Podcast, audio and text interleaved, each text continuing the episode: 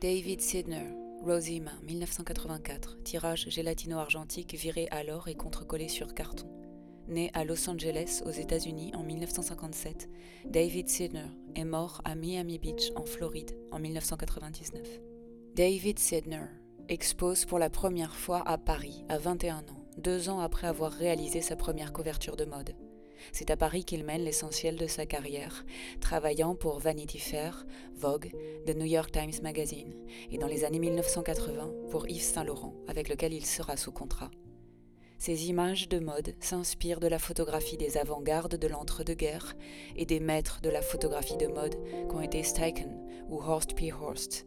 Inspiré également par la musique de John Cage, il joue des reflets, des fragments et des éclats de verre pour trouver son propre langage photographique.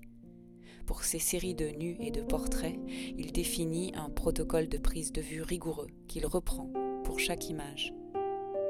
En 1995, il fait une donation de 150 tirages à la Maison européenne de la photographie. Il revisite alors ses principales séries et contrôle avec une grande exigence la réalisation des tirages. Tirage couleur cibachrome au platine, virage à l'or. Il disparaît prématurément en 1999 à 42 ans. Pascal Howell.